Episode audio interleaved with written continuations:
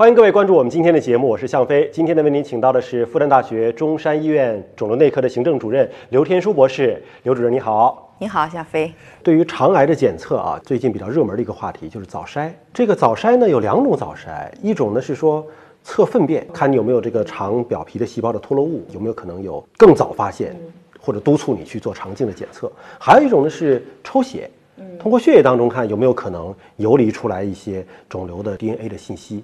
您怎么看现在的关于肠癌早筛的这个话题？其实早筛的话，刚才你说的从粪便筛和从血筛，其实这个都是非常好的途径。通过粪便和血就能够得知你有没有得肿瘤，那至少我可以免除肠镜之苦了。其实我们想做的办法，一直是希望通过一些简单的无创的手段来替代我们一些有创的手段。但是到现在为止，科学在发展，我们的证据呢也是在不停的积累。但是到目前为止呢，科学上是可行的，但是数据上面呢还没太巩固。从现在早筛的推荐指南来说的话呢，像大便隐血准确度太低了嘛，所以希望是能够筛一些 DNA 水平啊、分子水平啊，能够筛到一些。这个要取决于要非常敏感的一个检测手段。还有一点，这个肿瘤它在不同的时期，你想它分泌到血里边，脱落到粪便里边。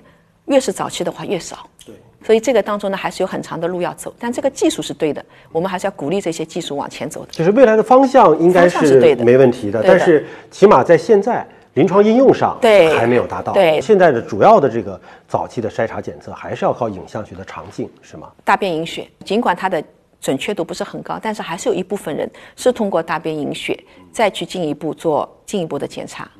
您刚才其实提到了一个指南，这个应该就是说针对肿瘤病人治疗的一个指南，那就可以指导所有医院的所有的医生都参照这个指南去治疗肠癌。那不同医生对肠癌治疗水平的区别又体现在哪里呢？理论上是的。我们为什么要制定行业指南？目的就是规范大家的医疗行为。问题是这个水平还是有高低，大家对指南的理解可能还是不一样。因为你对指南的理解和你的经验是成正相关的。病人是完全不一样的，肠癌右边和左边还不一样，但是落实到一个具体的人身上，每个人都不一样。为什么现在我们有行业指南？这是我们的规范，按照这个做，就基本上不会太脱离。然后要达到更好的水平的话，这个就体现在你的个人的能力、你的团队的能力，还有病人和家属的配合。所以指南其实是个基础。还有一点，我们的指南是经常在变的。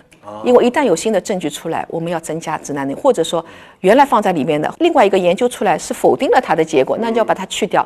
我们的肿瘤科医生需要不停的在学习，对，不断的在更新，对，不断的在更新。那你说西方人发病同样是肠癌哈，跟这个东方人，真的是在用药上啊，或者是在发病的病情的发展上会不同吗？因人种不同而不同。很多肿瘤它是因为人种不同会有很大的差别，比如说像肺癌。东西方的肺癌是完全不一样的，像胃癌，东西方也不一样的。但是大肠癌很有意思，到现在为止没有发现东西方它有很大的差异。西方的很多的药物也好，它的数据也好，拿到我们中国，哎，觉得还挺挺可行的，非常方便我们中国的我们肿瘤学家和西方人，至少在大肠癌上面便于互相交流。我这有一个最新的学术研究，说是美国丹纳法伯癌症中心的科学家。在国际期刊《临床肿瘤学报》上发表了一篇文章，他是研究了一千名结肠癌的患者，然后呢给他们喝咖啡，说每天喝四杯以上咖啡的病人，复发的风险降低了百分之三十三。这喝咖啡真的是对肠癌会有好处吗？这个首先是说我们平时生活习惯。可能对我们的肿瘤的发生发展是有影响的。其实它这个意义是在这里。那么第二个意义就是你具体到咖啡能不能预防我们的肠癌和减少我们的复发？从这个数据来看呢，是的。但是我觉得你这个数据怎么去解读呢？呃，饮用更多的咖啡。可能会带来它的一个体脂的代谢的减低。那么，因为大肠有一部分是和代谢相关的疾病。换句话说，如果我坚持做锻炼，可能也是能够预防大肠。只是说，在这个研究当中，它只是把喝咖啡这个因子，就是降低复发，作为一个联系起来。那么还有一点，你说四杯咖啡，我觉得这是一个习惯的问题。原来你没有这个习惯。如果有的人喝了咖啡，他带来晚上不能够睡眠。还有人喝咖啡心悸呢。对，心悸。所以这并不是说可以推荐给每个人，但它至少说明一个现象，就是我们平时生活习惯是可以帮助我们。改变肿瘤的结局的。你像他这个学术研究呢，是调查了一千名患者，这在研究当中这个样本量算大还是算小啊？要看他的研究的目的是什么。如果说从一个降低复发了来说的话，一千例的样本应该是可以的，因为像这本《临床肿瘤学杂志》也是属于我们的专业界的比较顶尖的杂志了。被这本杂志能够录用的话，说明它的科学性，同行们都已经还是认可的。对但您的建议就是说，不能说看了这个报道谁都去喝咖啡了，还是要因人而异。对对您这个科室是很多外科可能手术已经不能够推进了，那么病人已经到了这个中晚期了，会转到您这个科室。对于晚期的肠癌患者，可能也就是平均两三年的这个时间哈。您在日常的工作当中会经常遇到这些生离死别，对您个人的情绪会造成负面的影响吗？就我们肿瘤科医生承载着太多的喜怒哀乐，他们的结果好，好很感谢你。也有的病人我说刀枪不入，他可能就觉得充满了怨气。我们也是尽力了，我们也能理解，确实是这个职业，我们当然是希望有更好的办法帮助到你。所以说我们现在说肿瘤科医生在早期或者中期，我们还是用积极的抗肿瘤治疗的办法，但到晚期更多的是帮他们解脱痛苦。以及心灵上的这些问题，确实是这个是很很残酷的，也很难以面对的。所以我觉得肿瘤科医生确实心灵要比较强大。如果说这个病人在你眼中就是以现有的医疗条件和水平，确实是很难挽留住了，家属还是觉得不行，医生你就是要给我想办法。您会劝他说，可能更是一种保守的减轻痛苦的方式，还是说会继续的放疗、化疗、手术之类的？一般来说的话呢，我们的现有的办法已经用到无效了，我们是不会再叫病人再回过头去重复使用这些无效的办法。也经常有家属说，你就给他开点药吧，安慰安慰吧。但是我说这些药，它真的是没有太大的效果。中国人对于死亡，我觉得还是挺恐惧的。而且好像都是尽可能回避去讨论对，回避去讨论。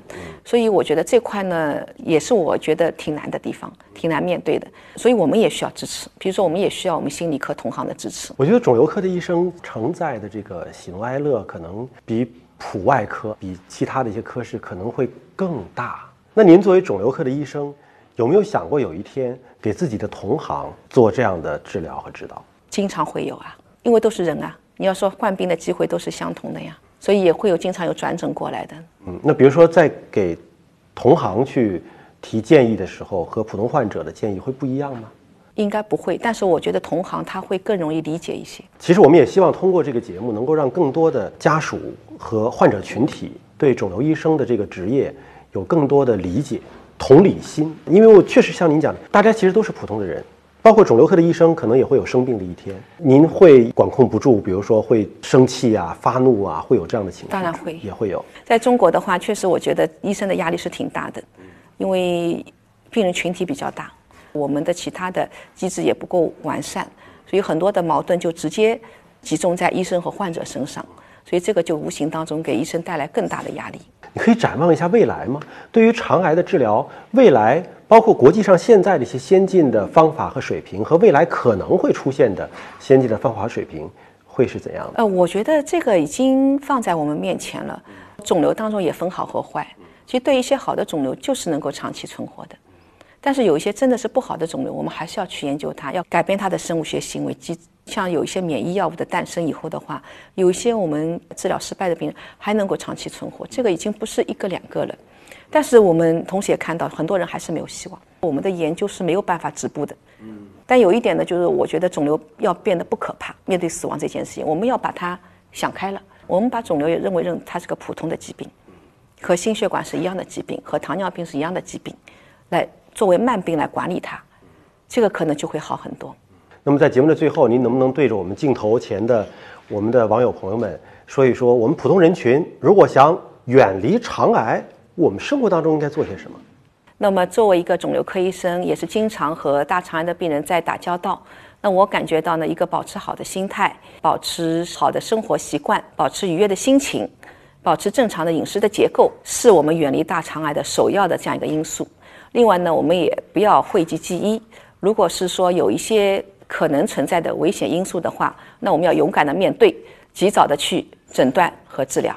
好，今天非常感谢刘天舒博士来到我们的节目当中。通过刘主任介绍，我们知道现在针对肠癌的治疗方法是越来越多了，哪怕是针对晚期的病人啊，有的是生存十年的，也是不在少数。所以，如果是肠癌的患者呢，还是要坚定信心，积极的配合医生的治疗。还是祝您健康。下期节目时间我们再会。